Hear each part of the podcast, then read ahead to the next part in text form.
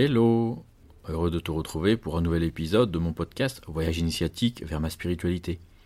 Je te propose de découvrir une nouvelle approche de la vie centrée sur ton univers intérieur, tes sensations, tes émotions et tes pensées. Je suis Jean-Christophe, ton accompagnateur dans ton voyage vers la découverte de ton être véritable.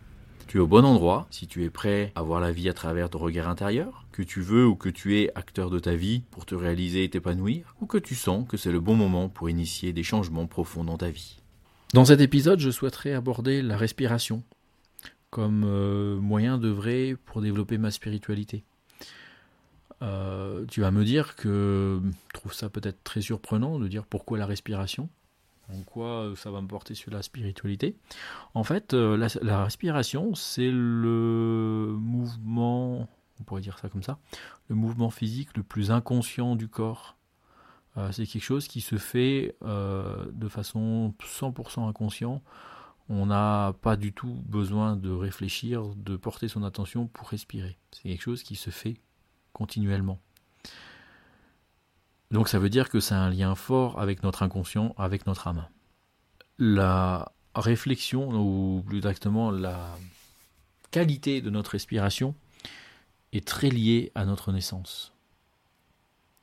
En effet, lorsque l'on naît, on est relié à notre maman par le cordon ombilical. On sort d'un milieu aquatique pour arriver dans un milieu aérien.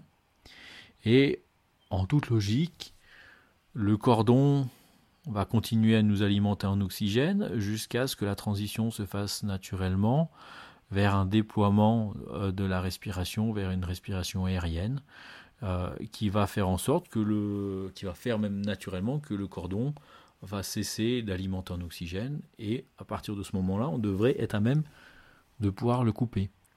Or, dans beaucoup de naissances, euh, on va couper le cordon bien avant que le cordon arrête de pulser donc ça veut dire qu'on met le bébé euh, qui vient de naître dans un état de stress phénoménal, puisqu'on le coupe instantanément de son amené en oxygène, alors qu'il n'a même pas encore réalisé de comment il allait faire pour respirer euh, de façon euh, aérienne.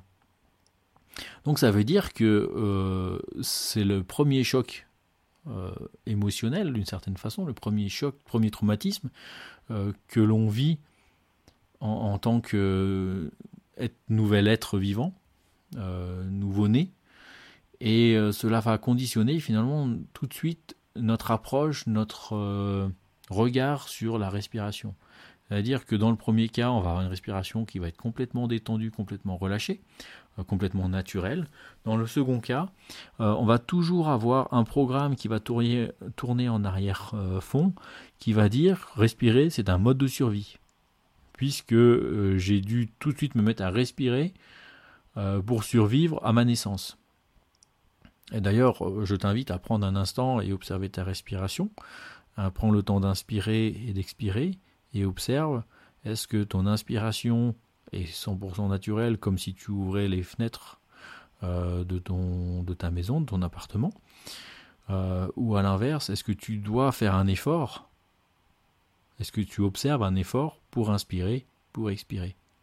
Tout de suite, ça va, te donner l'information. Euh, est-ce que tu es dans un mode survie ou pas? Donc c'est la première chose euh, que l'on peut observer et c'est la première action que l'on peut avoir. Le premier travail que l'on peut exercer, c'est faire en sorte de changer notre état d'esprit sur la respiration de façon à la rendre 100% naturelle, la rendre complètement naturelle, à, l'image de j'ouvre les fenêtres pour faire ventiler mon intérieur euh, de mon habitation. Et ben là, je fais la même chose, j'ouvre les fenêtres pour ventiler l'intérieur de mon corps en laissant rentrer l'air naturellement et la laisser sortir naturellement. Tu vas pouvoir peut-être observer que ta cage thoracique bouge assez peu de la même façon parce qu'en fait elle est relativement figée par euh, tout un tas d'événements.